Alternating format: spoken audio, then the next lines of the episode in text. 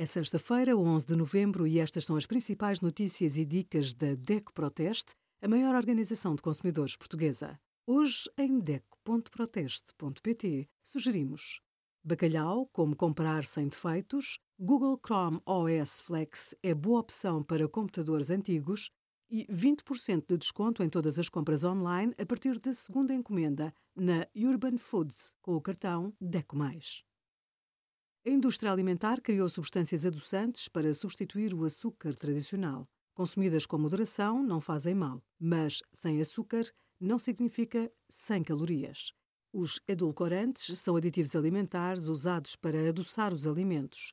Substituem o açúcar clássico em alguns produtos com baixo teor calórico, como os refrigerantes, os néctares, as pastilhas elásticas, os produtos de pastelaria e confeitaria ou as compotas doces e geleias.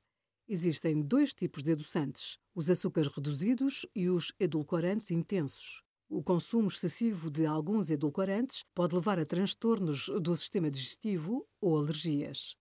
Obrigada por acompanhar a DEC Proteste a contribuir para consumidores mais informados, participativos e exigentes.